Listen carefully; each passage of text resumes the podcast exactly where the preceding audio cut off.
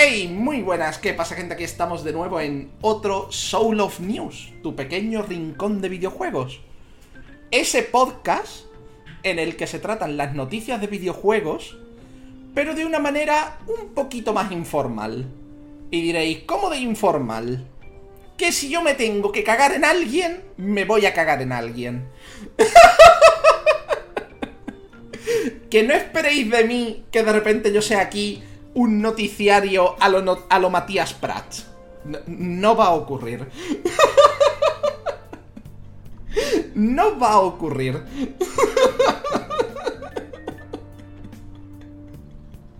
no va a ocurrir.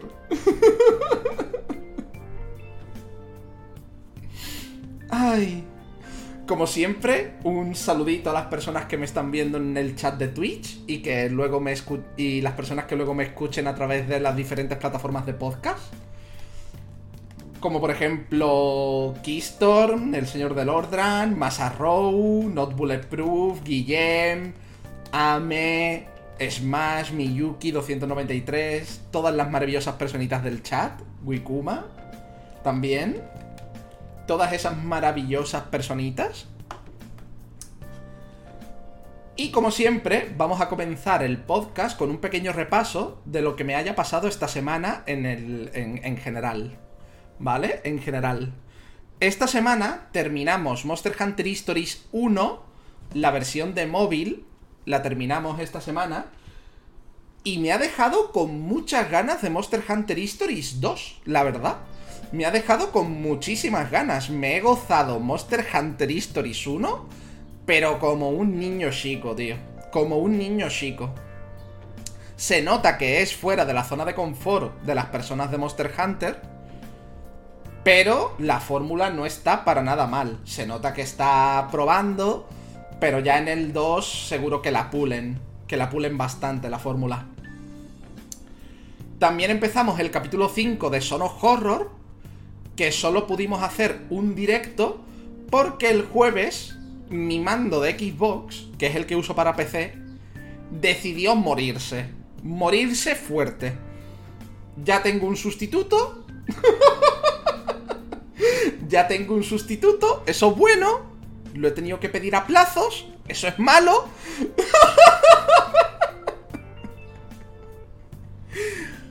Pero al menos pero al menos no tengo que parar ninguna serie.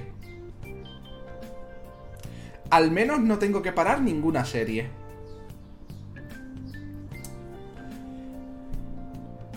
El jueves, por ende, probamos, probamos el juego 13 Sentinels a Egin Rim, a Egin Rim, que es un juego de Vanillaware y Atlus, los creadores de, de Odin Sphere, que es el así el más conocido dentro de, dentro de, la empresa.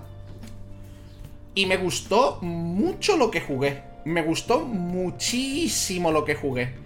Mucho, mucho, mucho. Problema. Es un juego que combina visual novel con un juego táctico. ¿Qué pasa? Que tiene mucho diálogo, muchísimo diálogo, y luego el gameplay es un gameplay que no suele ser muy atractivo para directos. Y eso es una putada, tío. Eso es una putada. Porque si lo continúo en directo, me, me, lo pasaría súper bien. Me lo pasaría hiper bien. Pero estaría puteando mi canal de Twitch. Esa es la mierda, tío. Esa es la mierda. Y bueno, quitando eso, el viernes probamos la 3.0 de Monster Hunter Rise y prácticamente nos la hemos pasado entera. Prácticamente nos la hemos pasado entera. Al parecer hay algún detallito oculto detrás de hacer misiones secundarias. Pero poco más. Nos hicimos ayer la 3.0 de, de Monster Hunter Arroz.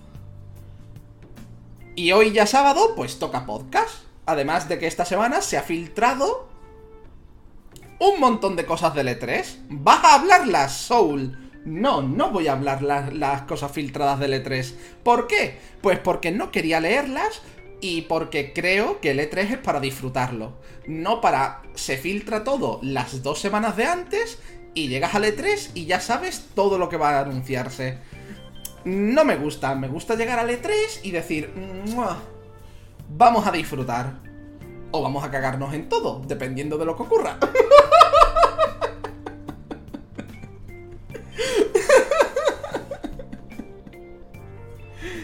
Ay, además de una cosa un poco más personal que ha ocurrido justo antes de empezar el podcast, pero no vamos no, vamos a entrar en ello porque ya lo he estado comentando antes de empezar.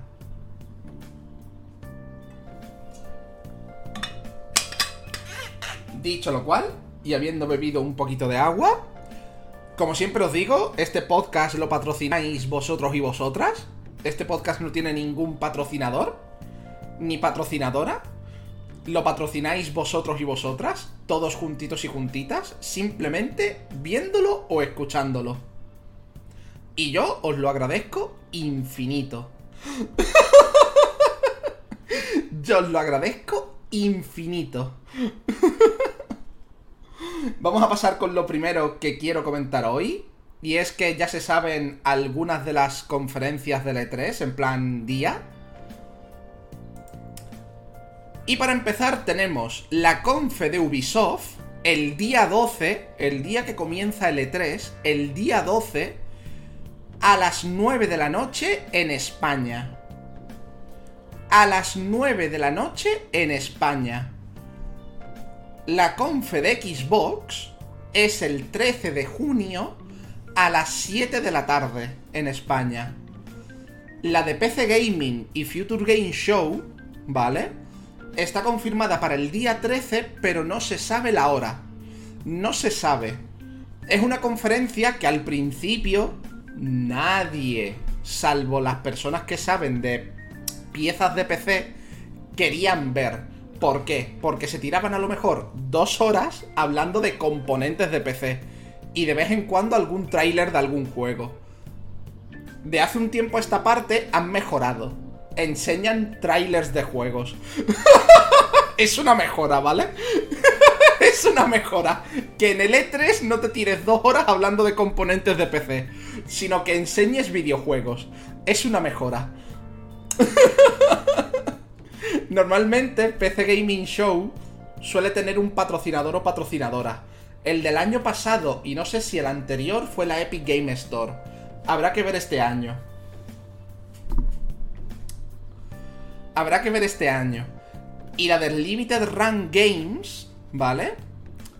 La de Limited Run Games es el 14 de junio a las 10 de la noche. ¿Vale? A las 10 de la noche, el 14 de junio. El E3 es del 12 al 15. Y por ejemplo, Nintendo suele hacer su. su Nintendo Direct del E3. Suele hacerlo el último día. ¿Por qué? Pues no lo sé. Preguntadle a Nintendo, por ejemplo. Sony no está en el E3 no, no, la de Limited Run Games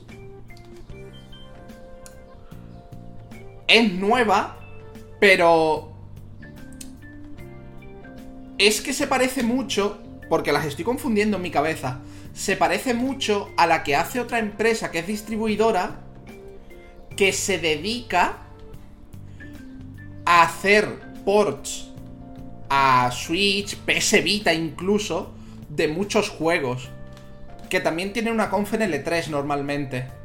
Pero no me acuerdo ahora. La estaba confundiendo con esa, ¿eh? La estaba confundiendo con esa. Y, ame, Sony lleva dos años sin ir, ¿eh? Sony lleva ya dos años sin ir al E3. Vamos, que yo recuerde, en 2019 ya no fue. 2020 fue 2020. Y 2021, pues ya han dicho que Nanai que montarán su propia conferencia con, con lucecitas y, PS, y PS5 imaginarias. y PS5 imaginarias. Porque, sinceramente, las PS5 son de mentira. Yo creo que la gente coge fotos de Google, de las que ha puesto Sony, de la Play 5 y dicen, ¡Buah, me ha llegado la Play 5! Pero son imaginarias, son de mentira.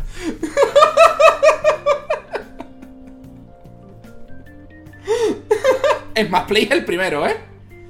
Es más, Play es el primero. Es más, Play es el primero que dice que tiene una Play 5, pero yo no le creo.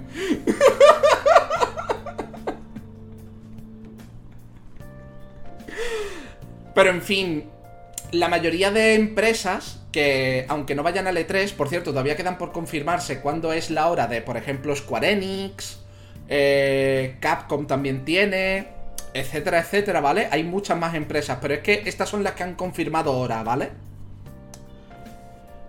El resto de empresas las van a hacer o poco antes del E3 o poco después del E3. Véase poco después con al menos... ese poco después es al menos un mes de diferencia, ¿vale?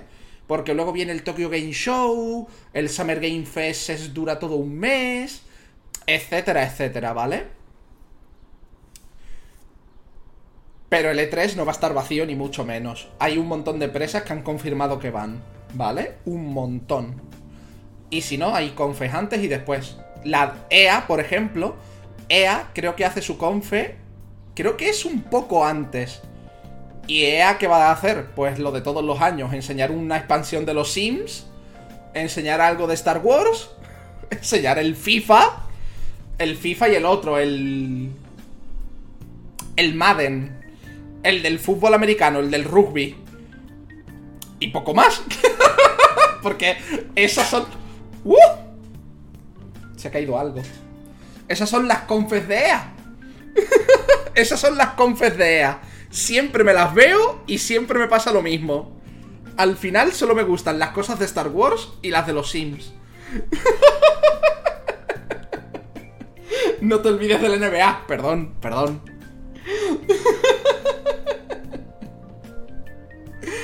Pero en fin, que el E3 de este año pinta interesante, tanto antes como después.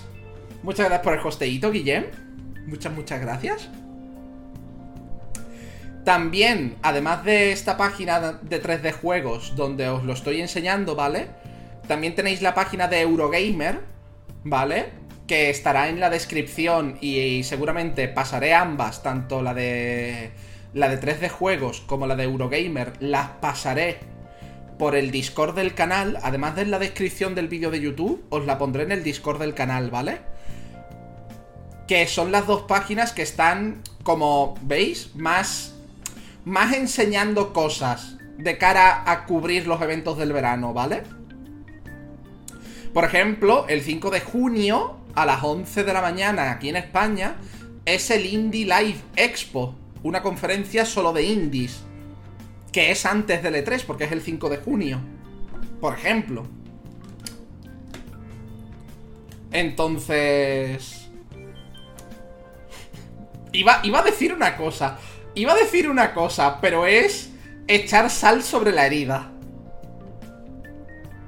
creo que la voy a decir igual. creo que la voy a decir igual. Team Cherry dijo que no iba a decir nada de Hollow Knight Silksong en el E3. Pero el Indie Live Expo no es el E3. Lo mismo hay suerte. Spoiler, no, ¿vale? no va a ocurrir. Y si ocurre, lo escuchasteis primero en este canal. si ocurre, lo escuchasteis primero en este canal. Pero... Yo no contaría con ello. Yo no contaría con ello. ¿Vale? Yo no contaría con ello.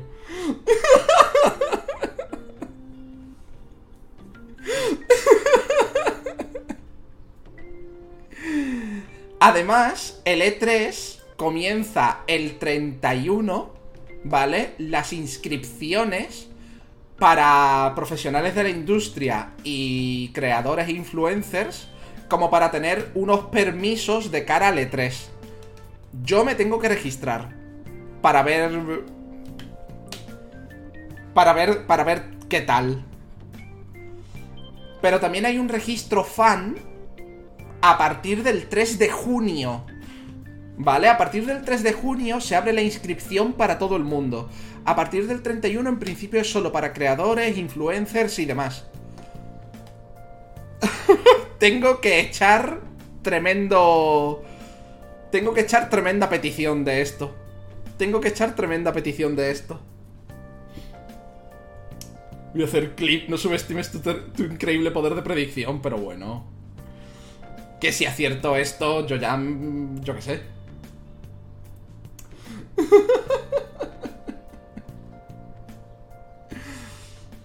Ay, por cierto, no lo he metido en las noticias de esta semana, pero ayer Nintendo pegó el patinazo y en Europa puso el pase de expansión del Hyrule Warriors, la era del cataclismo, gratis con un error.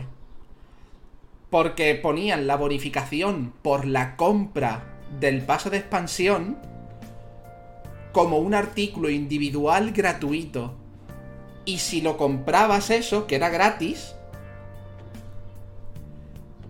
te daba como por comprado el pase de expansión normal. Fueron tres horas en que mucha gente consiguió los DLCs del Hyrule Warriors, la era de la calamidad, gratis. En lugar de pagar 25 euros, creo que eran gratis. Y sí, Europa y Australia, porque Europa y Australia comparten la misma red. en ese sentido.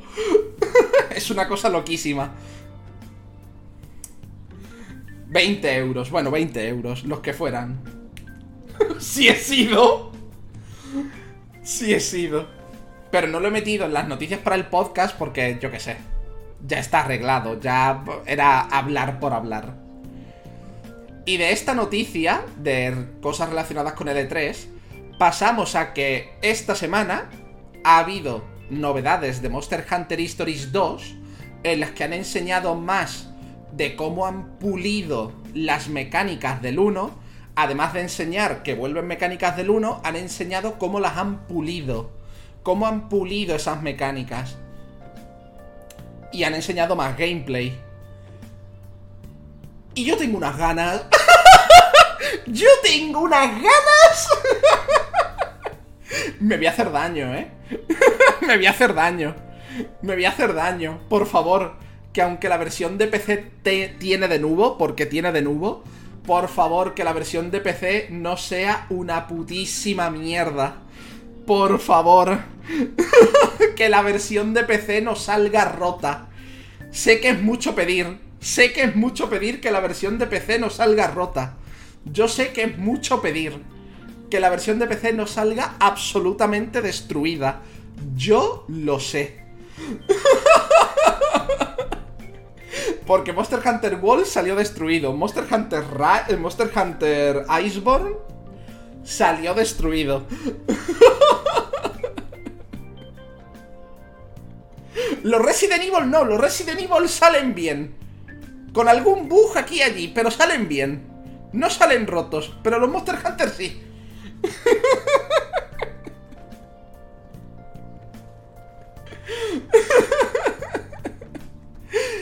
y yo tengo muchas ganas. De lo que se enseñó, de verdad que tengo muchísimas ganas. Muchas, muchas, muchas ganas. ¿Lo jugarás de salida? Pues habrá que ver, porque el lunes empiezo Yakuza 0.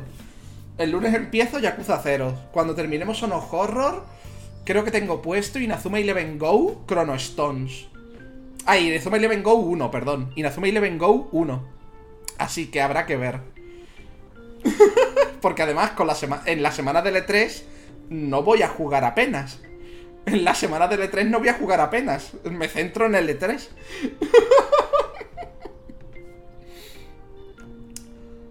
Pero de las cosas que han enseñado...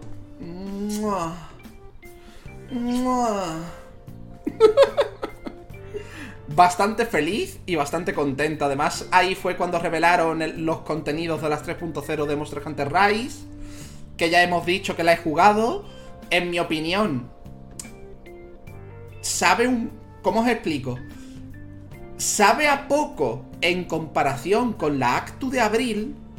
Pero claro, al sacarlo solo con un mes de diferencia, era eso o hacer tremendo crunch a los trabajadores y trabajadoras. Prefiero que saquen poco. Sinceramente.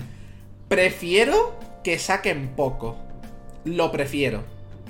¿Vale? Prefiero que saquen poco. Y sí, Miyuki, he visto el panorama del parche de ese juego. Ya llegará el momento. ya llegará el momento. de darle caña. Ya llegará. No hay prisa.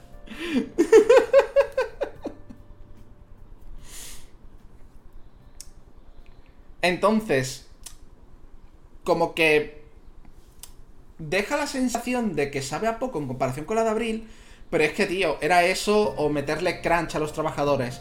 Y si los retrasan para que sean dos meses o tres meses, la siguiente actu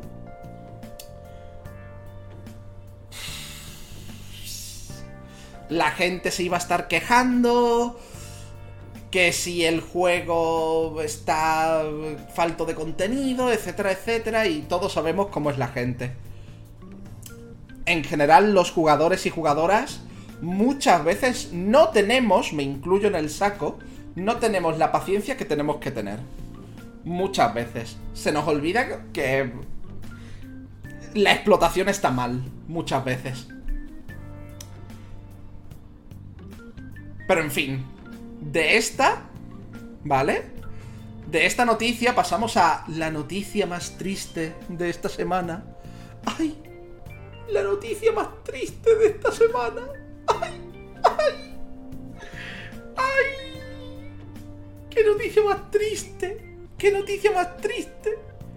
Y es que ni en la Play, ni en la, ni en la Apple Store, ni en la Google Play vas a poder comprar ya el juego de ligar con palomas. Ya no vas a poder. Ahora solo vas a poder ligar con palomas en Steam. No sé si está en la Switch. Creo que no. Lo pone ahí, PC, PS4 y Vita. Ya no vas a poder ligar con palomas. Ya solo vas a poder ligar con palomas en PC. Ya solo vas a poder ligar con palomas en PC. La verdad es que ha sido un navajazo emocional, no nos vamos a engañar. Pero Hatoful Boyfriend ya no existe ni en la Play, ni en la Apple Store, ni en Google Play. La autora ha dicho que se queda solo en Steam. Es muy triste, la verdad. un juego que claramente es el GOTI del año en que saliera, pues Lo he metido porque me ha hecho mucha gracia, ¿vale? Y porque después viene la sal. Después viene la sal. Preparaos que después viene la sal.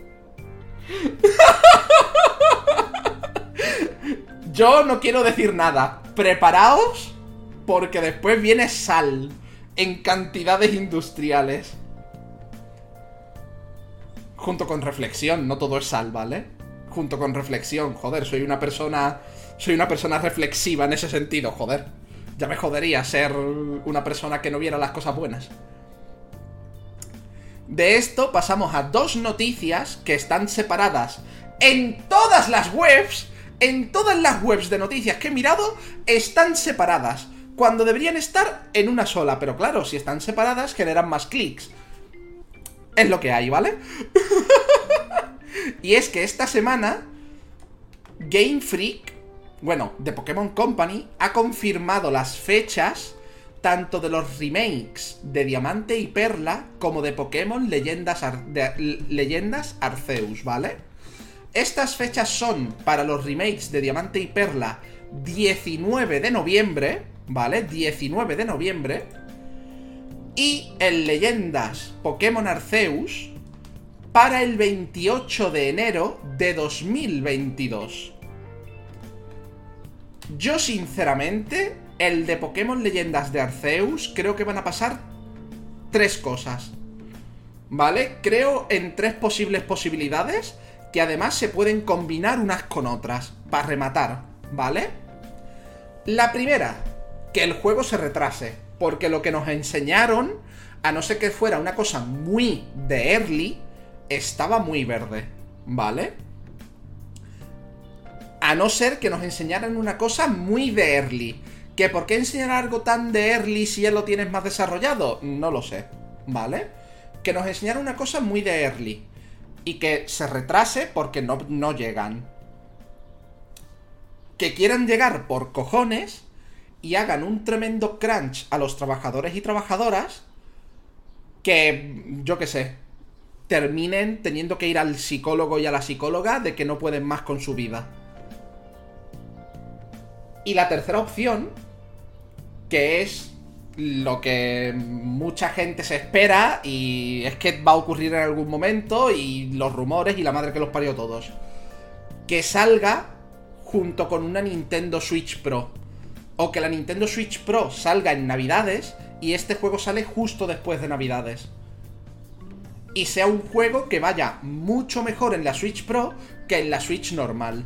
Que en la Switch normal vaya como vaya y en la Switch Pro vaya bastante mejor. Y estas tres posibilidades las puedes juntar. Puedes quedarte solo con dos. Puedes quedarte solo con una. Puedes hacer lo que quieras, pero... Una de las tres cosas va a ocurrir. Al menos una de las tres cosas va a ocurrir. El crunch de los trabajadores que salga con la Switch Pro o de alguna manera, ¿ya me entendéis? O que retrasen el juego. Porque 28 de enero de 2022, con lo que nos enseñaron, muchas patas en el culo se tienen que dar. Muchas patas en el culo.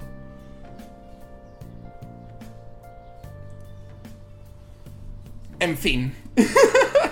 A mí, yo esto cuando nos enteramos en el en directo, porque de esto me enteré en directo esta semana, yo ya dije que me olía raro. Me olía raro que dieran las fechas sin ningún tipo de vídeo. ¿A nadie más le extraña? Siendo de Pokémon Company como es. Que le gusta decir las fechas con un vídeo rimbombante. Con un tráiler rimbombante. ¿A nadie le extraña? A nadie le extraña. Estuvimos hablando de ello en el directo como que huele a que a lo mejor se les iba a filtrar y han dicho, pues como parece que se nos va a filtrar, lo decimos nosotros ya. ¿Sabéis lo que quiero decir? Huele muy raro, huele muy raro. Hace años, años, que The Pokémon Company no da una fecha de un juego de Pokémon sin acompañarla de un vídeo. Años. Años.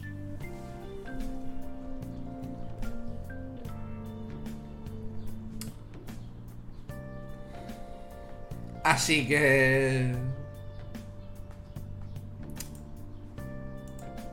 Pero bueno, esto es simplemente las fechas. 19 de noviembre los remakes de Diamante y Perla. Que personal, personalmente me parecen muy cucos. Personalmente. Y en Leyendas de Arceus me gustó mucho lo que vi. Porque me gustó lo que vi. Es innegable. Es innegable que me gustó lo que vi. Pero estaba verde. Me tengo que ir, que disfrutéis de la futura sal de Soul. Wikuma, que vaya muy bien. Que vaya muy bien. Que disfrutes de lo que quiera que vayas a hacer. Y pasamos a que... Sakurai, el de Kirby, el del Smash, ha dicho en una entrevista hace poco que durante la Golden Week de este año, que es algo así como la Semana Santa para los japos, para los japoneses. Es su semana de fiesta en primavera. Se le ha pasado por la cabeza que lo mismo jubilarse no es mala idea. Se le ha pasado por la cabeza que lo mismo jubilarse no es mala idea. Y que como y que todo en esta vida tiene un final. Yo voy a decir una cosa. Porque este señor no está jubilado ya porque este señor no está jubilado ya. Si nos dice cada vez que hace un puto direct del Smash, nos dice que está muy cansado, que quiere descansar. Todos los putos direct del Smash, que yo me los veo solo por él, yo me los veo solo por él, solo por él, porque a mí el Smash ni me va ni me viene. Yo me los veo solo por él, todos los putos directos. El señor dice, la verdad es que estoy un poco cansado y es como, por favor, dadle unas vacaciones a ese señor, jubiladlo ya. por favor. Dejad de pedirle personajes para el Smash y pagadle un viaje a algún sitio. que sí, que sé que cumple 51. Que sé que cumple 51. Pero es que este señor ni siquiera quería hacer el Smash Bros. Ultimate. pero Nintendo le dijo, venga Sakurai, por favor. Y él dijo... Ah, ah, ah". y cedió. Y cedió.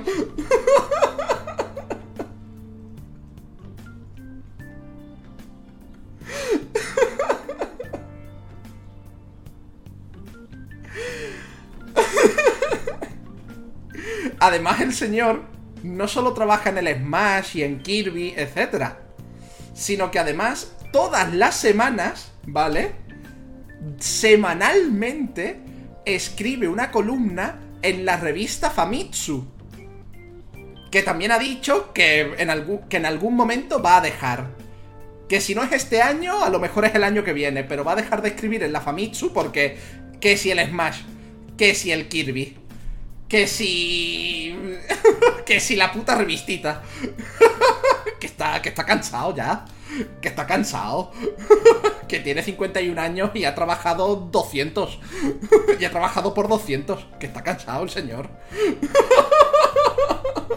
que yo quiero darle un abrazo. Que yo sé que los japos, el contacto físico regular. Pero yo quiero darle un abrazo a este señor. Decirle, me flipa Kirby. Y cuando me diga y el Smash, y yo, me flipa Kirby. Y que él entienda que, que, que, que, que mi pasión es Kirby. que yo soy como él. Que Kirby, Kirby es mi bebé. Que por cierto, voy a decir una cosa. Normal que este señor creara Kirby y que Kirby sea su puto personaje favorito, no solo por ser su hijo, sino por el hecho de que Kirby es una bolita de destrucción y felicidad. Yo creo que este señor nos está intentando decir algo, ¿eh? Con que Kirby sea un ser tan poderoso. Yo creo que nos quiere decir algo, ¿eh? Llamadme loco. Yo creo que nos quiere decir algo, ¿eh?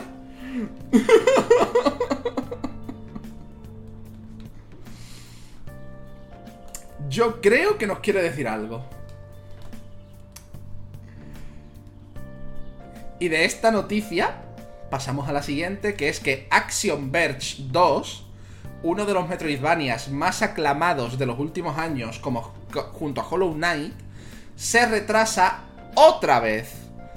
Action Verge estaba pensado para finales de 2021. Después se retrasó a 2022 sin fecha.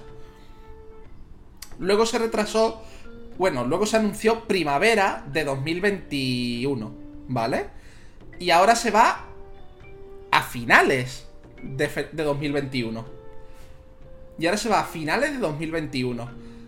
Que tiene sentido, ¿vale? Tiene sentido. Porque Action Verge, incluso el 2, lo hace una sola persona una sola persona.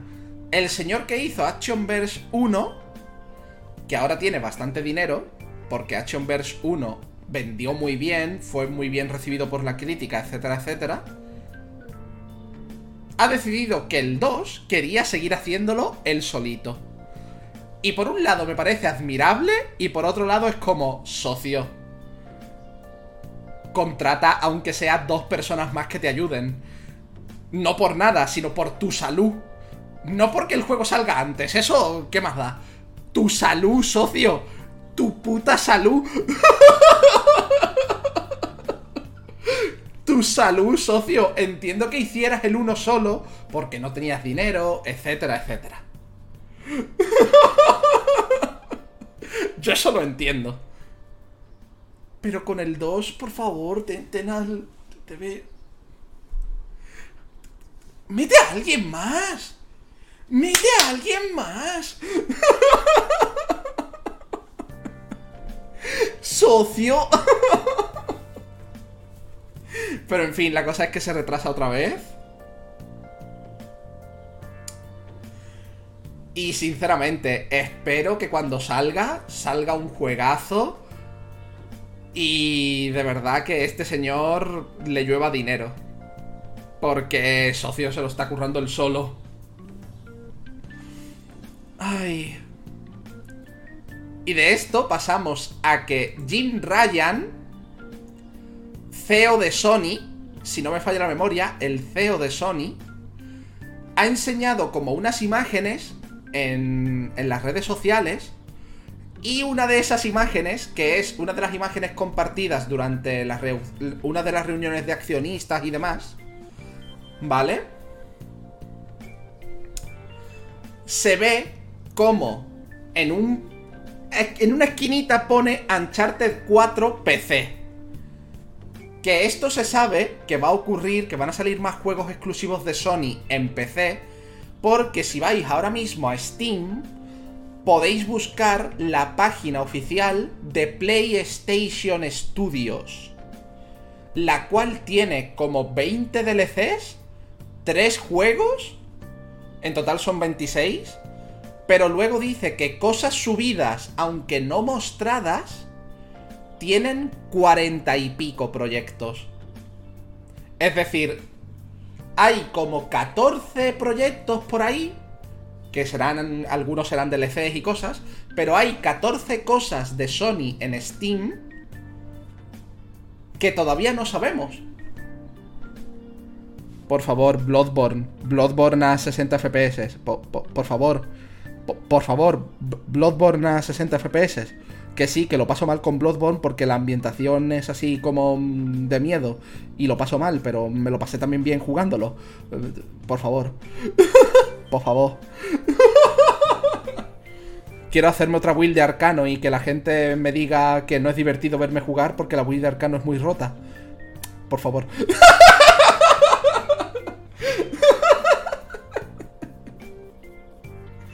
Pero básicamente.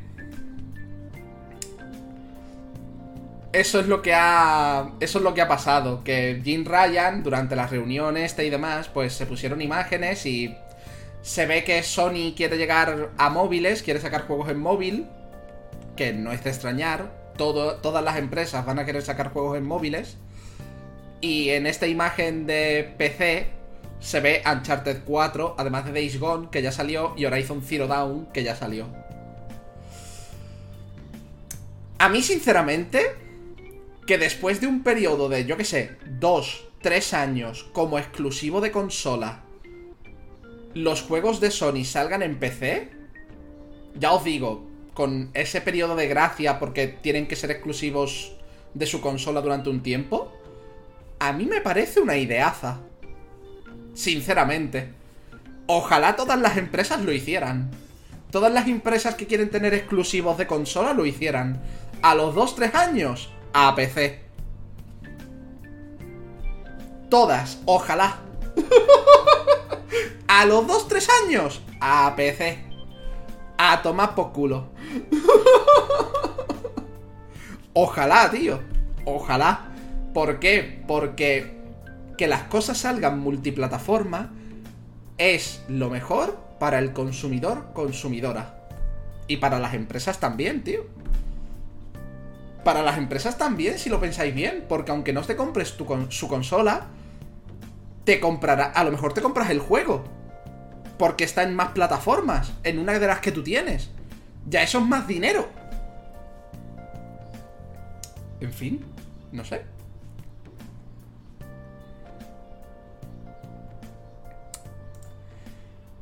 Pasamos a otra noticia.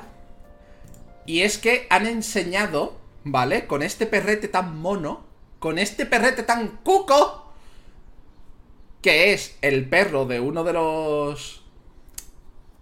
De uno de los desarrolladores de Unreal Engine 5, ¿vale? El nuevo motor de, de Unreal. ¿Vale? han enseñado con, con, este perro tan mono, que es una foto hecha al perro de este desarrollador durante la siesta, ¿vale? Han enseñado lo que puede hacer el, el Unreal con 10 mil millones de polígonos. Preparaos. Voy a quitar el sonido, por si acaso. Preparaos.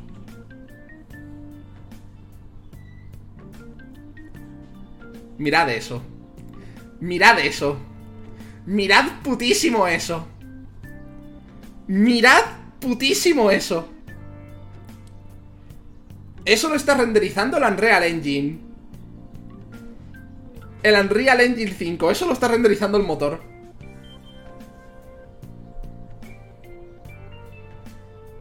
Es una absoluta barbaridad. Es una cosa monstruosa. Monstruosa.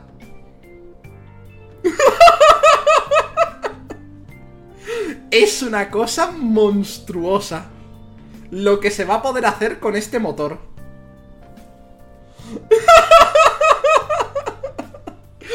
es una cosa increíble. Mira, aquí lo pone, que dice que son como mil habitaciones y todas van a 60 FPS. Todas. Unreal Engine 5, correcto.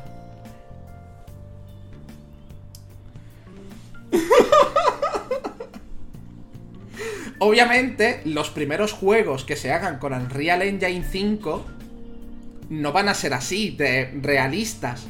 Porque las empresas tienen que acostumbrarse al motor, los desarrolladores y desarrolladoras tienen que acostumbrarse. Pero poner que finales de la Play 5, la Xbox... Yo que sé, a lo mejor incluso en la nueva generación de consolas, si el motor vive tanto como un Real Engine 5 y no pasa a ser un Real Engine 6, imaginaos lo que, se va, lo que vamos a ver en unos años. No el año que viene, en unos años con este motor.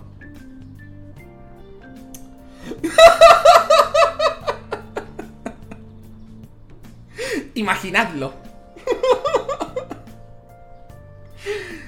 Porque además este motor no solo es para gráficos realistas, ¿vale? Este motor, por ejemplo, lo utilizaron el Unreal Engine 4, ¿vale? Lo utilizaron para creo que es el Dragon Quest 11. ¿Vale? para el Dragon Quest 11. Y joder, otra cosa no, pero es bonito. Dragon Quest 11. No tendrán los mejores graficazos, pero Dragon Quest 11 va con un Real Engine. Cuidado. Pasamos a que esta semana ha habido el evento de Dragon Quest por el 35 aniversario ¿vale? Y han anunciado un porrón de cosas, ¿vale? Vamos a ir una por una. El plato gordo. Han enseñado el logo de Dragon Quest 12. Y ya han dicho que va a ser con un Real Engine 5. Cuidado, ¿habéis visto como hilo? He pasado de la noticia de un Real Engine 5 a Cuidado, ¿eh? Han dicho que va a usar un Real Engine 5 y que quieren darle un toque más adulto a la saga Dragon Quest con el Dragon Quest 12. Quieren darle un toque más adulto. Quieren hacerla más... Más dura. Más dura. Y yo, ¿más dura, cabrones? ¿Más dura? ¿Más dura? No voy a hacer spoiler de Dragon Quest 11 ni de Dragon Quest 8, por ejemplo. ¿Más dura, cabrones? ¿Más dura? ¿Cómo que más dura? ¿Que los gráficos engañan un montón? ¿Cómo que más dura? ¡Hijos de puta! ¿Que los gráficos engañan un montón? ¿Que te cogen la historia del Dragon, del Dragon Quest 9 ves, cada higo, la historia que tiene detrás y tú dices, pero tío, ¿cómo que más dura? ¿Cómo que más dura y más adulta, socio?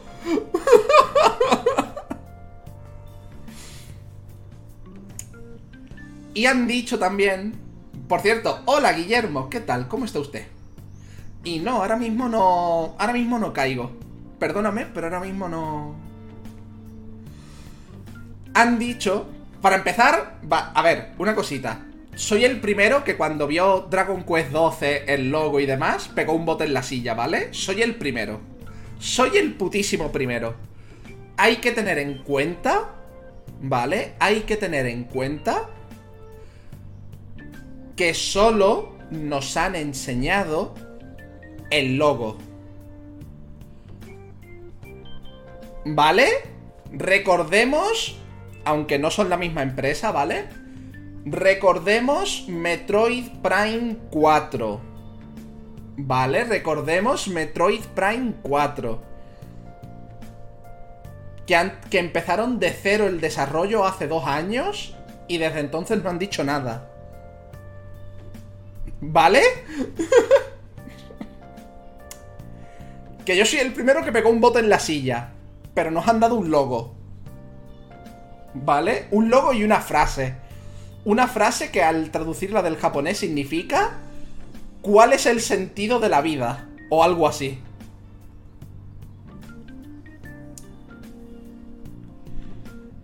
Además de decir que va a tener tonos más oscuros y adultos, que ya os digo,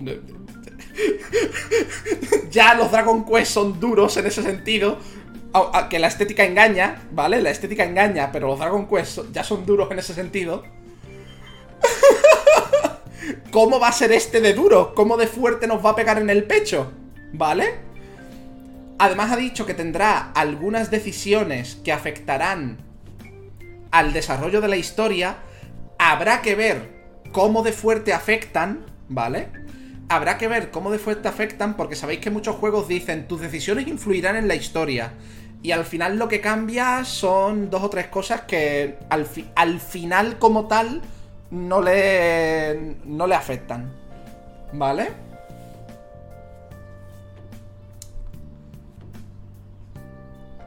Y que además, sin abandonarlo del todo, ¿vale? Sin abandonarlo del todo, van a hacer grandes cambios al sistema de combate.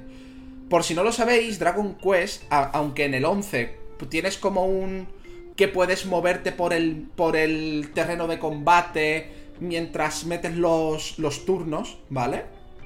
Tú puedes escoger el modo clásico que es combate por turnos de toda la vida, que es lo que ha tenido siempre Dragon Quest. Pues han dicho en la entrevista, para esta sección, si me traigo a Smash, que lo estoy viendo en el chat diciendo saga maravillosa, si yo para esta sección llego a llamar a Smash por Discord, eh, eh, estaría hablando Smash, no estaría hablando yo.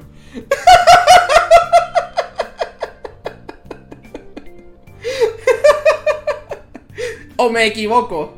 O me equivoco. Smash. O me equivoco. No sé si morirán todos o algo porque vamos. No espero nada hasta 2024, como pronto de Dragon Quest 12. Ay. Repítelo que no te oí bien. Es más, si yo para esta noticia te hubiera llamado por Discord, ¿a qué estarías hablando tú en lugar de hablar yo? Di la verdad. Di la verdad. ¿A qué estarías hablando tú en lugar de hablar yo? Seguramente sí.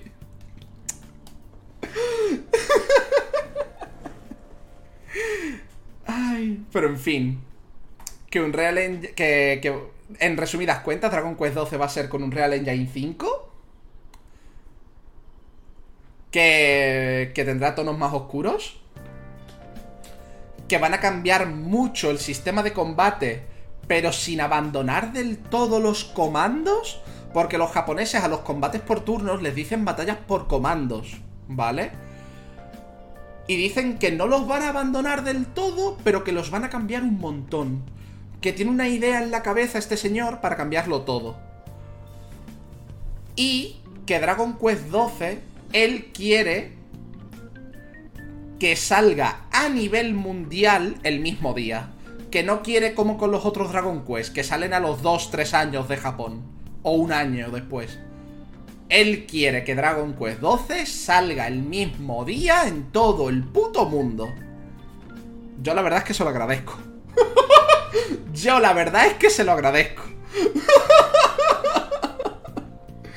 Yo la verdad es que se lo agradezco.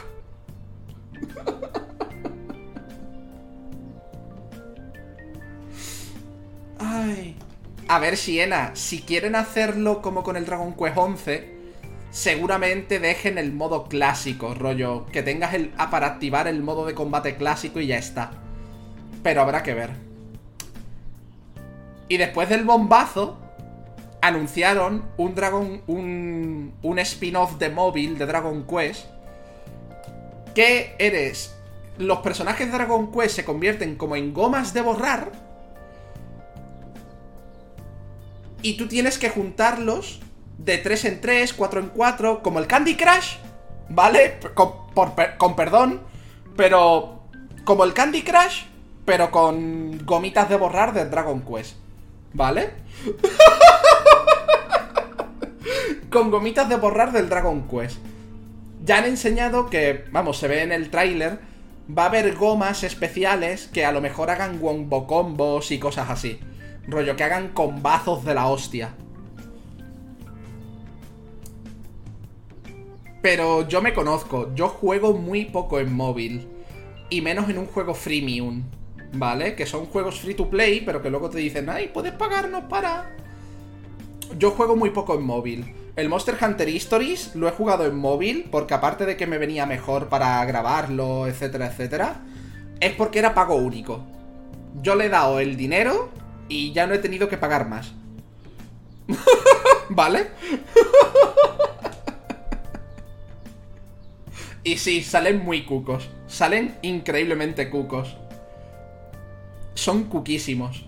Han hablado del Dragon Quest X, que si no lo sabéis es un MMORPG que nunca salió de Japón, ¿vale?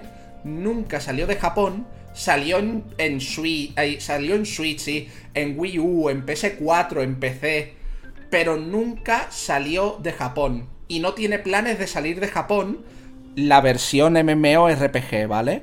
La versión MMORPG no tiene planes de salir de Japón. Pero van a meterle la actualización 5.5 y la 6.5, ¿vale? En un futuro. La 5.5 y la 6.5 que añaden más historia, más contenido, ¿de acuerdo?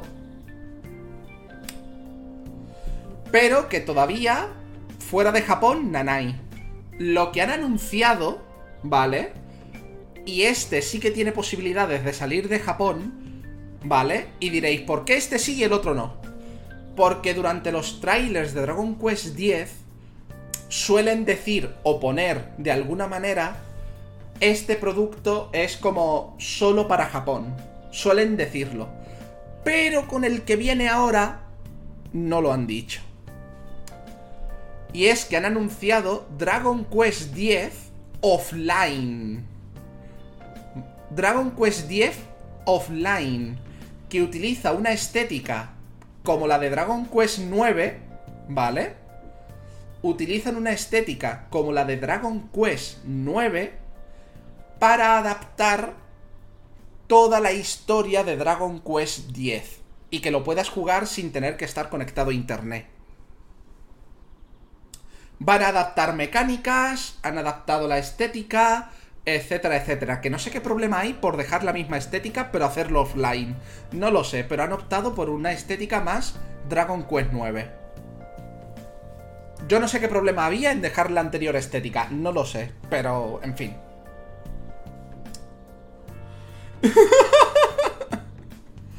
Han enseñado un tráiler de este juego que, ya os digo, es la historia del.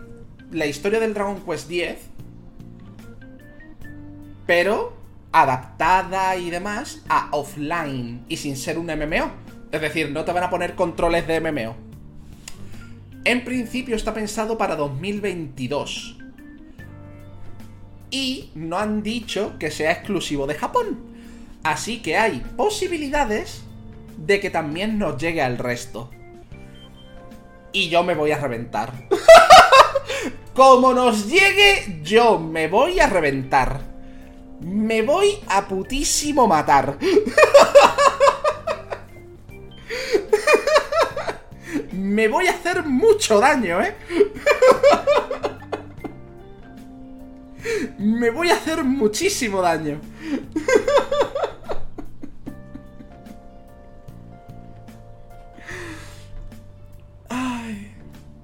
Y de esto pasamos a su último anuncio. Y que joder, joder cuando lo vi. Joder cuando lo vi, que dije, Square Enix, coge todos los Final Fantasy del 1 al 6, de paso me añades Chrono Trigger y haces esto. Square Enix, lo has hecho para este. Pues me coges todos los Final Fantasy del 1 al 6 y me metes Chrono Trigger de por medio y me haces esto y te lanzo mi cartera que no te haces una idea de fuerte. Pero que no te haces una idea de fuerte. Han anunciado Dragon Quest 3 HD 2D Remake. Y diréis, ¿qué es esto? Dragon Quest 3, que ya hay una versión HD en la Switch, ¿vale? Y tú, ha tenido varias versiones este juego, pero con los gráficos de Octopath Traveler con los gráficos de Octopath Traveler. Yo vi esto y dije, coge mi puto dinero. Coge mi dinero, hijo de la gran puta. coge mi dinero.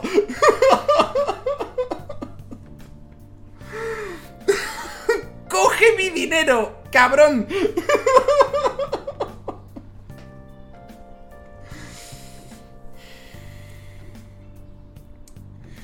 coge mi putísimo dinero. No os puedo poner el tráiler por copyright, obviamente, ¿vale? Pero veroslo. Pero ya os digo, Dragon Quest, como franquicia, pertenece a Square Enix en general, ¿vale? Pertenece a Square Enix en general. Square Enix, estás haciendo esto con Dragon Quest 3 de verdad te lo digo, coge los Final Fantasy del 1 al 6. Los que están en pixel art, que sí, que el 3 y el 4 tienen unas versiones de DS, que son preciosas, ¿eh? Son preciosas las versiones de DS. Cuidado, te pueden gustar más o menos los monigotes, pero son preciosas. Y que esas versiones luego se portearon a PC y etcétera, etcétera. Me parece bien. Coge los Final Fantasy del 1 al 6 y me los haces así. Y me metes Chrono Trigger en el pack. ¿Cómo te doy mi dinero? ¿Cómo te doy mi dinero? Es increíble. ¿Cómo te doy mi dinero? Es que no te haces una idea. Es que no te haces una idea. Pero Soul, no deberías pedir más ports ni cosas así. Tienes que pedir nuevas IPs y cosas. Ya lo sé, ya lo sé. Pero me ponen cosas muy bonitas por delante. Me ponen cosas muy bonitas por delante. ¿Qué hago? Uno no de piedra. Es como si ahora me dicen, no. Dragon Quest V, la prometida celestial, con los gráficos de Octopath Traveler. ¿Tú esperas que yo no me lo compre? ¿Tú esperas que yo no me lo compre? ¿Tú esperas que yo no me compre el Dragon Quest V, la prometida celestial, con los gráficos de Octopath Traveler?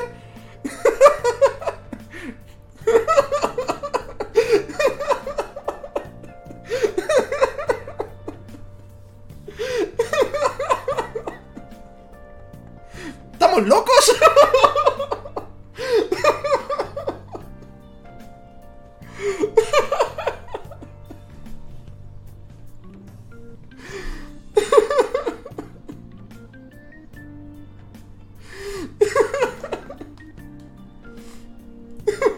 ¡Madre mía, es gameplay! ¡Toma mi dinero! ¡Tómalo!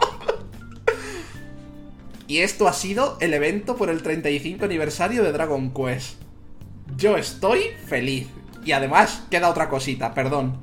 Eh, pensaba que ya habíamos terminado, pero me olvidaba de otra cosa que también me gustó mucho. Pero es que hemos llegado a este y... Ah, ah, ¿Vale? Y es que van a sacar un spin-off de Dragon Quest 11 llamado Dragon Quest Treasures que te cuenta la infancia de Eric y de Mia. Eric es uno de los protagonistas de Dragon Quest 11 y Mia es su hermana. No es la primera vez que hacen esto, ¿de acuerdo? Con Dragon Quest 8 sacaron un spin-off similar con Jangus y Rubí. Dos personajes de Dragon Quest 8. Jangus era protagonista y Rubí estaba. Estaba. Joder. Salía en el juego. En la versión de 3DS puedes manejar a Rubí. Es un personaje jugable. La versión de, de 3DS Dragon Quest 8 tiene extras como que puedes usar a Rubí como personaje jugable. Pero esto ya se hizo en su día, con Jangus y Rubí. Ahora lo han hecho con Eric y su hermana. Y tiene una pinta muy bonita, muy cuca. Tiene pinta de que va a ser muy divertido de jugar. Yo. Yo, yo, quiero estas cosas. Es que. Es que, socio, puede que no sea mi saga favorita, pero a mí Dragon Quest me gusta mucho, ¿vale? Mucho, muchísimo. Me flipa Dragon Quest, me cago en la puta, mirad esto. Alguno podéis pensar, ¿es un limo concha? No, perdona. Este limo concha tiene nombres y apellidos. Se llama Conchel. Vive en la biblioteca de la Academia de Dragon Quest 11. Y te propone, te propone adivinanzas y es super cuca. Un respeto. Un respeto. Me cago en la puta.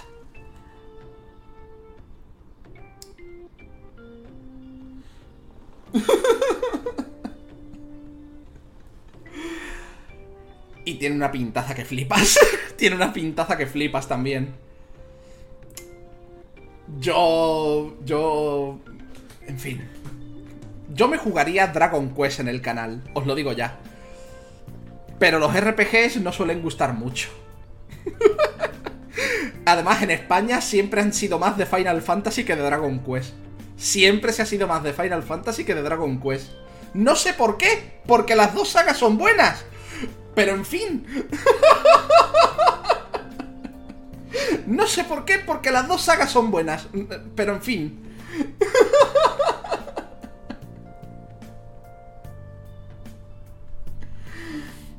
Y ya os lo digo, no os dejéis engañar por la estética de los Dragon Quest, ¿vale? no os dejéis engañar por la estética de los Dragon Quest. Que van de, mira, no, somos muy bonitos, pero mm, dudan cero en meterte 200 muertes por el culo. Como te despistes.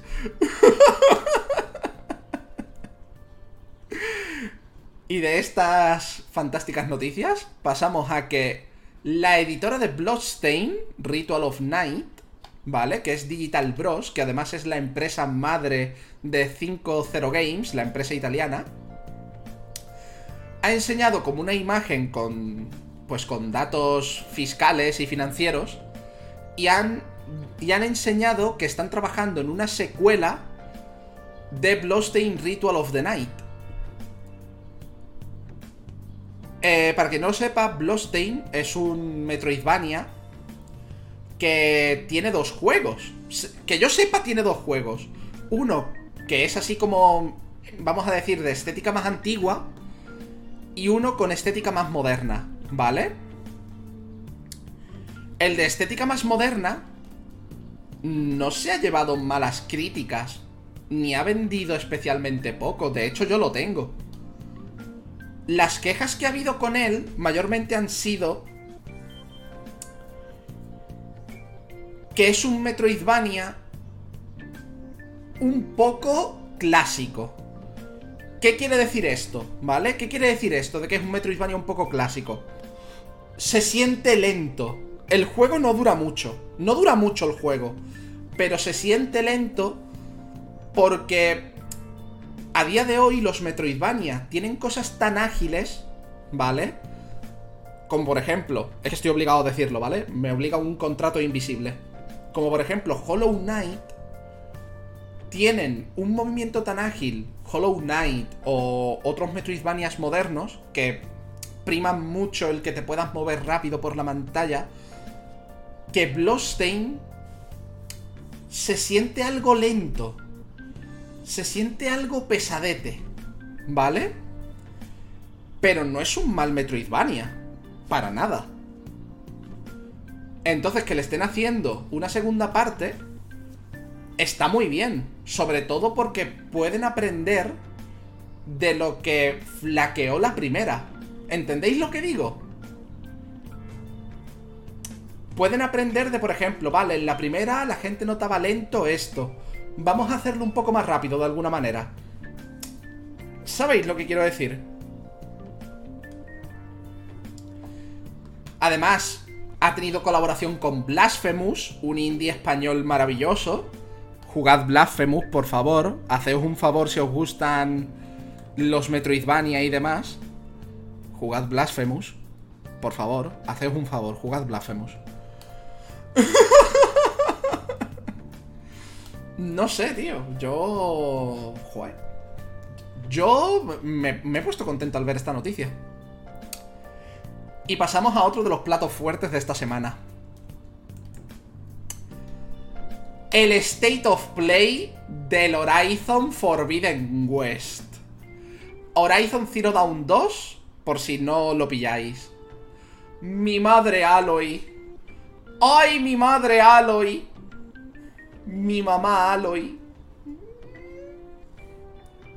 Qué bien se ve el juego, tío.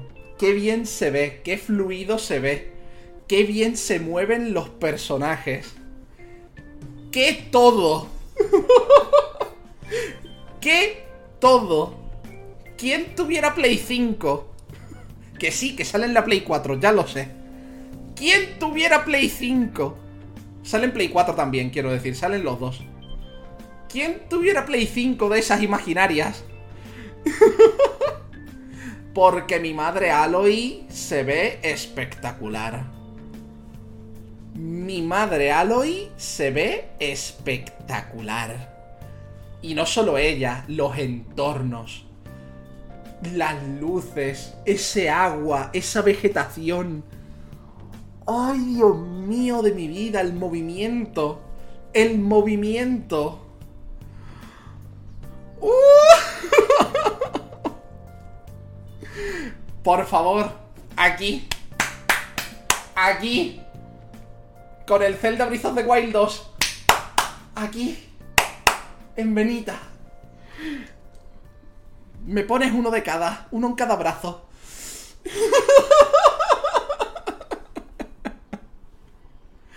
Madre de Dios. Con lo bien que se ve. Y aún así estos días ha habido gente diciendo... Yo lo he, yo lo he leído, ¿eh? Yo lo he oído gente diciendo pues yo creo que se ve peor que el primero. Y es como, ¡tú eres gilipollas!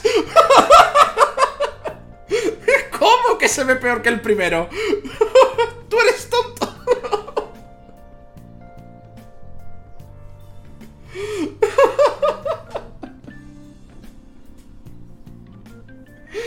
¡Ay! que vaya bien, Guillem. Y luego lo de hoy. Ya lo que he leído hoy lo que he leído hoy ha sido como, a ver, ¿cuántos abrazos os negaron de pequeños y de pequeñas? ¿Cuántos abrazos os negaron? Porque he visto gente decir que esta señora, que lo que está es bastante fit y mamadísima, porque tiene que pelear con putísimos robots del Averno, está gorda. He leído tweets diciendo, vaya, Aloy está en modo zampabollos. Y yo...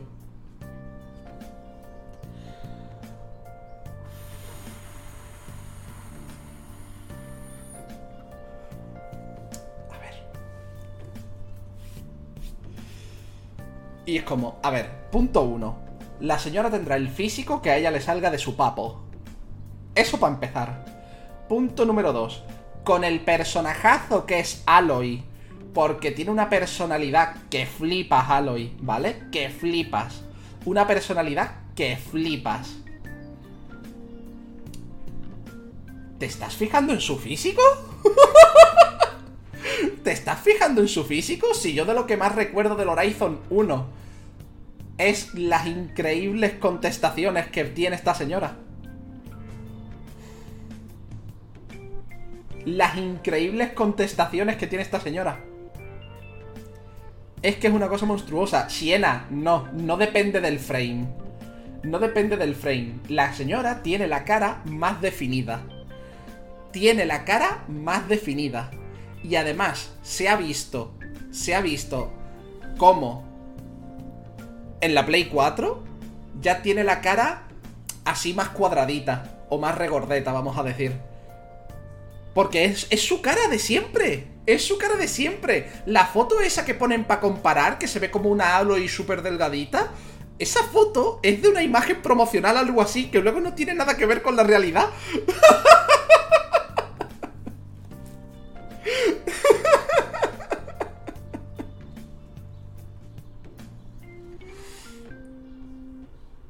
Es que... Yo tengo muchas ganas de rejugarme Horizon 1. Tengo muchas ganas de rejugarme Horizon 1, pero muchísimas. Pero muchísimas, pero muchísimas, muchísimas. Es que de verdad os lo digo. Aloy es un personajazo, tío. Es un personajazo. Es un personajazo. Independientemente del físico que tenga, es que es un personajazo. Es que es una reina es que es una reina. Es que yo qué sé, tío. No sé. No, no, no entiendo las quejas de la gente. No las entiendo. no las entiendo. No entiendo el... Está gorda. Cállate, por favor. Cállate. Cállate. Cállate.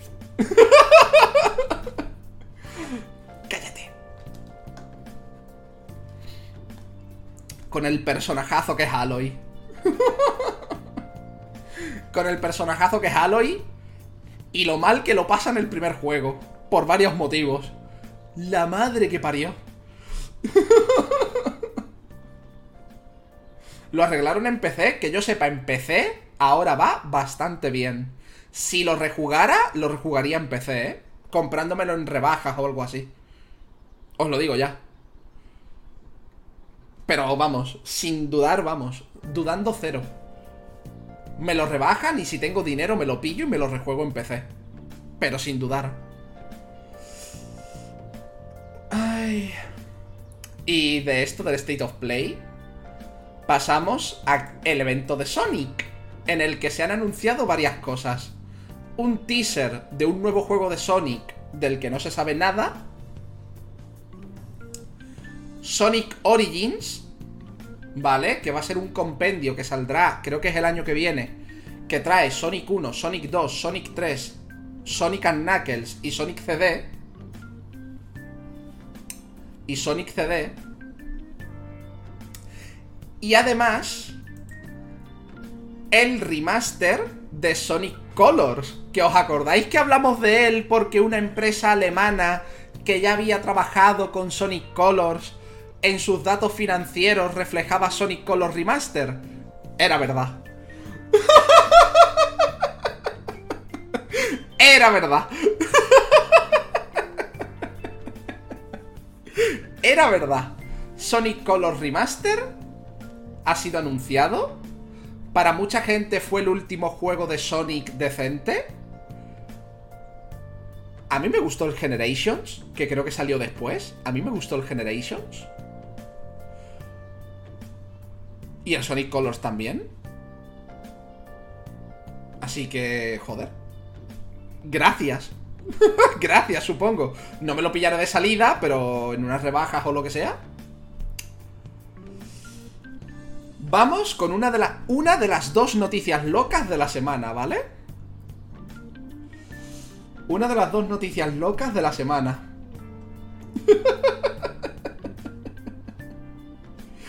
una de las dos noticias locas de la semana. Han anunciado un juego de Marsupilami. ¿Cuánta gente de este chat recuerda Marsupilami? ¿Y cuánta gente de este chat no tiene ni puta idea? Porque ya no lo, ya no lo emitían cuando eran pequeños y pequeñas.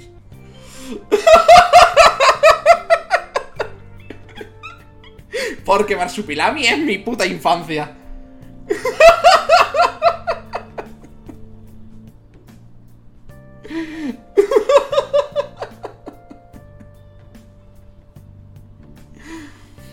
Ay, no hay tráiler, ¿vale? No hay tráiler.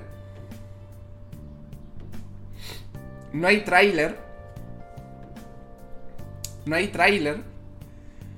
Pero el juego de el juego de Marsupilami han enseñado que van a ser un plataformas, un plataformas 2D, 3D, ¿vale? Como que el muñeco está en 3D, pero el fondo es en 2D o algo así.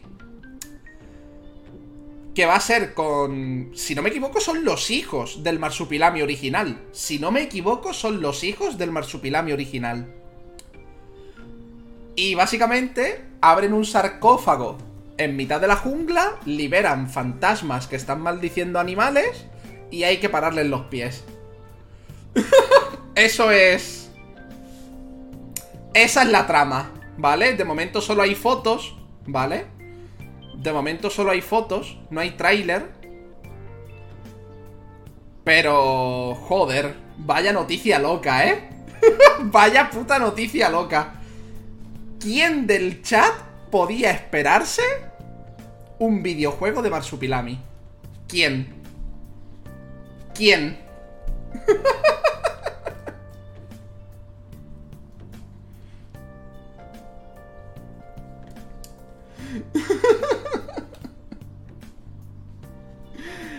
¿Por qué, socio? Madre mía.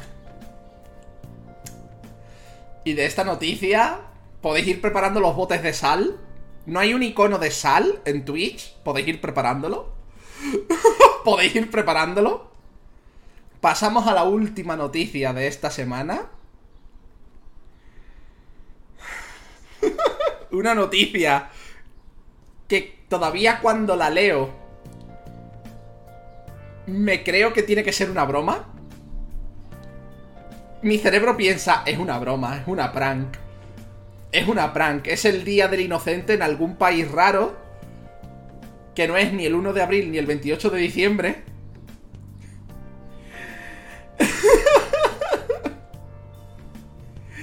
y es que Fortnite ha anunciado una colaboración con el Cosmere de Brandon Sanderson.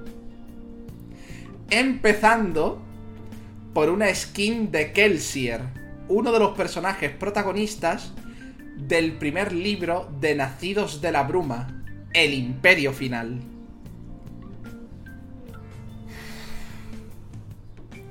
Yo cuando vi el tweet de Fortnite con el símbolo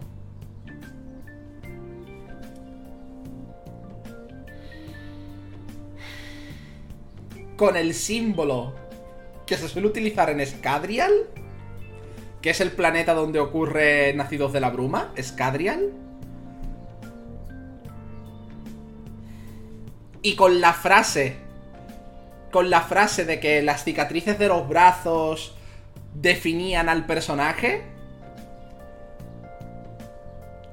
yo no me lo podía creer, yo entré en shock yo entré en putísimo shock. Yo no me lo podía creer.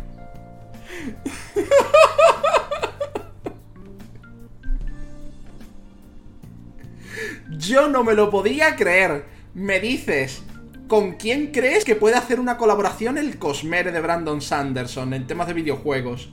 Te hubiera dicho un montón de videojuegos antes que Fortnite pero un montón de videojuegos. Un montón, un montón, un montón. Yo me quedé loco. Yo me quedé que no podía con mi vida. De hecho, ¿cuánto tuiteé en una hora? ¿Cuántos tweets puse en una hora? No me acuerdo. Es que no me acuerdo.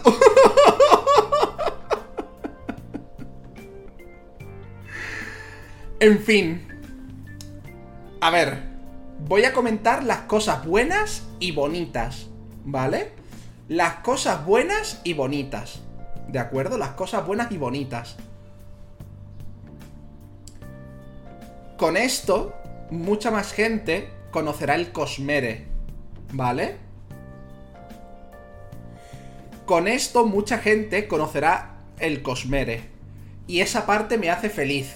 El que más gente descubra los libros de este señor me hace feliz, ¿vale? Que más gente entre al Cosmere me hace feliz. Esa parte, guay, ¿vale? Esa parte es muy guay. La parte en la que Sanderson ha contado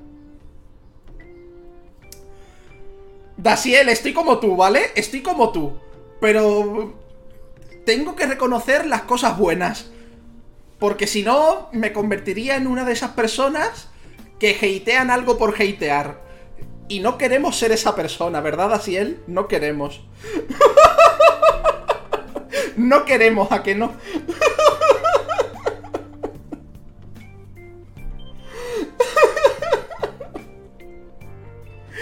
en fin. Aún así duele, joder que sí duele. Joder que sí duele. Yo todavía estoy esperando que digan que es una broma. Te lo juro. Más gente va a conocer el Cosmere. ¿Vale? Eso es bueno. Luego, la parte bonita es que Sanderson ha contado que esto ha sido un cúmulo de cosas. Primero, que él juega con sus hijos a un montón de videojuegos, no solo a Fortnite, sino que a él le encanta jugar con sus hijos y que además conoce al director de Fortnite desde antes de que este señor fuera el director de Fortnite. Y que un día, charlando y demás, dijeron, oye, ¿y si metemos a alguien del Cosmer en el Fortnite? Y Sanderson, hostia, pues para jugar con mis hijos, de puta madre, me haría mucha ilusión. Y así empezaron a trabajar en ello. Y así empezaron a trabajar en ello. Obviamente, a Sanderson le han tenido que dar dinero por usar el personaje, obviamente. Otra parte bonita de ello, ¿vale? Que el personaje, la skin, mm, está bien hecha. Hay que admitirlo, está bien hecha. Tiene las dagas de cristal que utilizan los nacidos de la bruma. Tiene unos clavos que no voy a decir nada porque es spoiler. Quedaos con que tiene unos clavos. Son unos clavos. Cuando leáis los libros ya sabréis lo que son los clavos, ¿vale?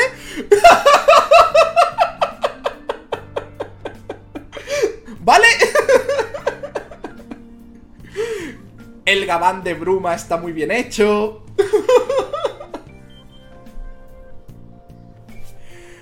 Pero... ¿Vale? Pero, y viene un pero Vienen los peros, ¿vale? Vienen los peros. Vienen los peros. Kelsier, dentro de que es un personaje que hace sus bromas y chascarrillos de vez en cuando, es un personaje con un trasfondo que no te haría el baile del Fortnite. ¿Vale? No te haría el baile del Fortnite. Eso es lo que me duele en el pecho. y Dasiel lo sabe. Dasiel que se ha leído Nacidos de la Bruma lo sabe.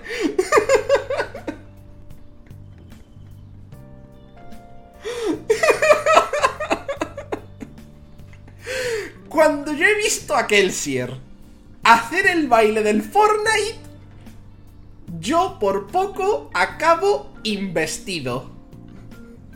Por poco viene el mismísimo Cosmere y me dice, ahora tienes investidura, hijo de puta.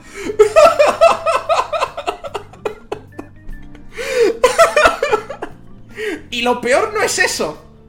Lo peor no es eso, ¿vale? Lo peor... Lo peor es que cuando miras la skin en la tienda de Epic, pone que forma parte del pack Náufragos del Cosmere. Es decir, que va a haber más personajes. ¿Sabéis cuántos personajes, yo que me he leído todo el Cosmere, ¿sabéis cuántos personajes me cuadran en Fortnite? ¿Por su personalidad? Por su personalidad, solo por la personalidad. ¿Vale?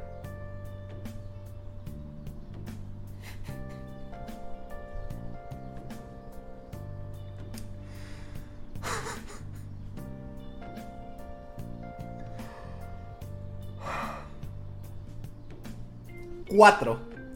Cinco si me apuras. Cinco si me apuras. Si me apuras por, por cosas. Cinco. Y el Cosmere tiene personajes. Pero no. Ya me estoy viendo que van a meter a Kaladin. Kaladin es un señor que ya os lo leí cuando os leí el primer los primeros capítulos del Archivo de las Tormentas. ¿Os acordáis que leímos el capítulo de Kaladin y os dije a que se ve que claramente Kaladin tiene depresión? A que os lo dije. Cuando os lo leí. Como metan a Kaladin, que Kaladin es un señor que tiene depresión. ¿Cómo te va a hacer el baile del Fortnite, Kaladin? ¿Cómo te va a hacer el baile del Fortnite, Kaladin? ¿Cómo? ¡Se muere! ¡Te hace el baile del Fortnite y se muere!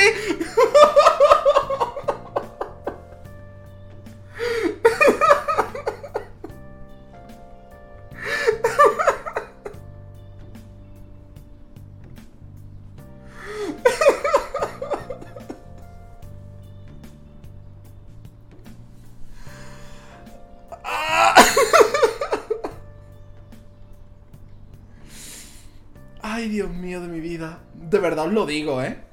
Yo de verdad os lo digo. Yo, yo, yo no puedo. Porque además de eso, además de que han dicho que es el pack náufragos del Cosmere, la pantalla de carga que viene con la compra de la skin de Kelsier, la pantalla de carga se llama Un nuevo mundo esquirlado. Las esquirlas son del archivo de las tormentas. Que es el mismo universo que, que ya lo sabéis. Esto lo he explicado muchas veces ya. Me va a dar un algo. es que me va a dar un algo. Es que me va a dar un algo. Es que me ponen, yo que sé, a Dalinar. A Kaladin. Estoy diciendo nombres de personajes. No sabéis qué significan. No sabéis qué significan, ¿vale? Pero me ponen a Dalinar a Kaladin, a Vin o a Ellen.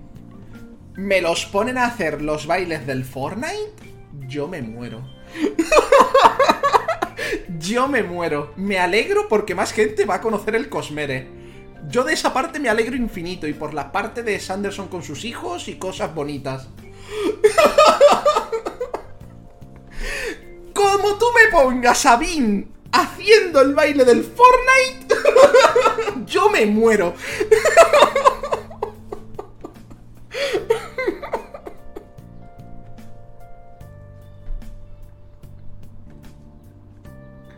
Ahora, a Wax y Wayne, mételos. A Wax y Wayne, mételos. Wax un poco con calzador. Wayne, por cosas de su vida, también un poco con calzador. Pero la personalidad de Wayne pega en Fortnite la personalidad de Wayne pega en Fortnite.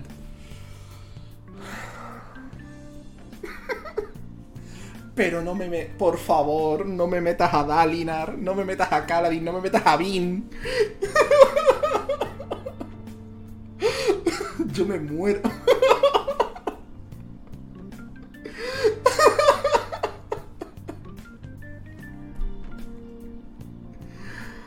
Ay... Ya sé que estoy echando mucha sal. Ya sé que estoy echando mucha sal, pero ¿cuándo me veis echar sal en estas cantidades? Prácticamente nunca. Tenéis que admitirlo, prácticamente nunca. Aquí os estoy dando sal para dos meses, por lo menos. ¡Hostia! la sal en la noticia.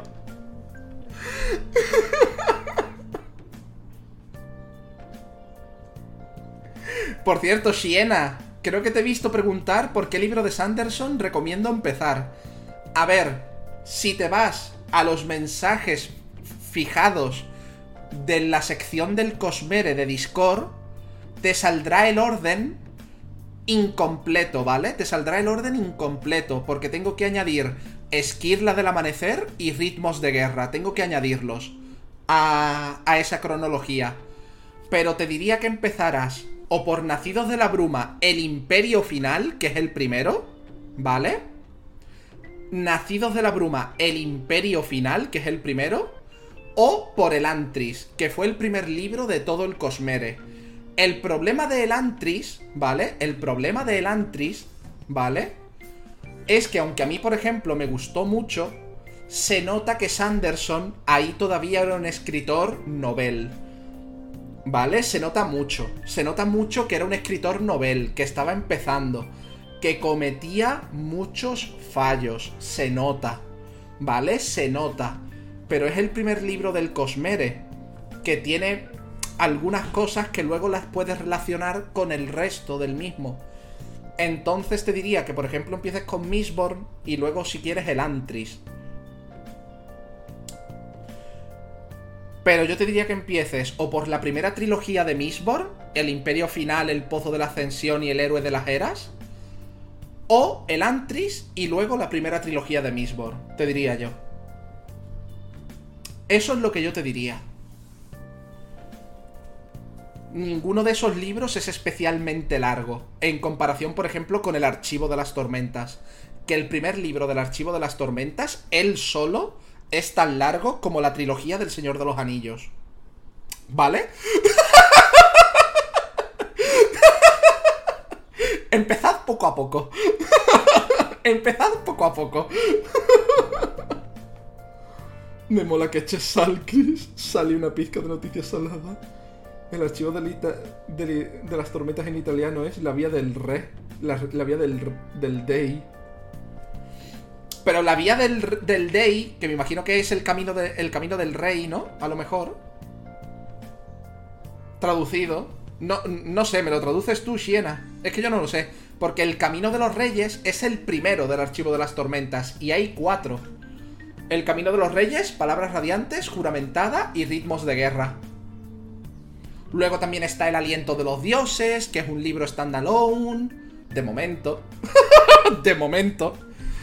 El Arcanum Ilimitado, que es un compendio de historias cortas del Cosmere, en el que está, por ejemplo, la historia secreta de Mistborn, que te cuenta un poco cosas que pasaron tras bambalinas durante la primera trilogía. Y que además conecta con el final de. con el final del tercer libro de la segunda. Madre mía. Es que no. Me gustan mucho los libros de este señor, ¿vale? Me gustan mucho los libros de este señor.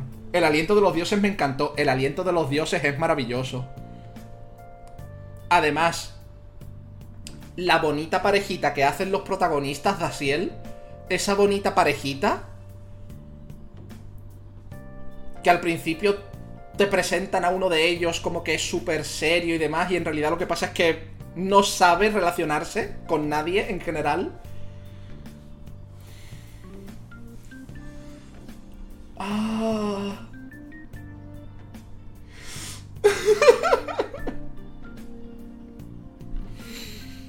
pues Daciel, no sabía que tú, te, que tú leías el Cosmere. no lo sabía yo. bueno es saberlo. bueno es saberlo.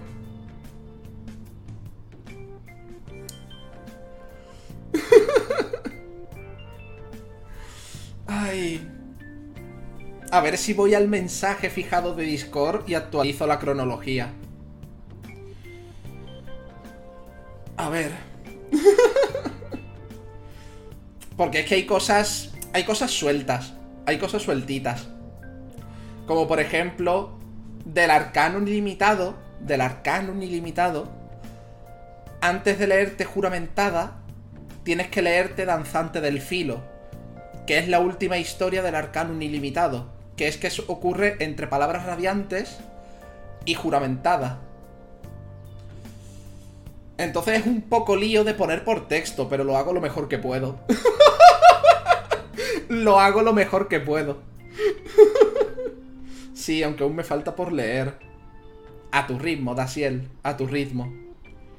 A tu ritmo, yo es que estoy enfermito. Me leí todo el Cosmere en año y medio. Yo es que estoy enfermito. Empecé con el Cosmere y en un año y medio me lo había leído todo. Eso es lo que tengo que mirar, cómo va todo. Porque estoy perdida. Pues Daciel, si quieres, te mando un MD por Twitter. Nos tenemos en Twitter, ¿verdad? Te puedo mandar un MD en función de lo que te hayas leído. En función de lo que te hayas leído, te paso un orden. Y ya está.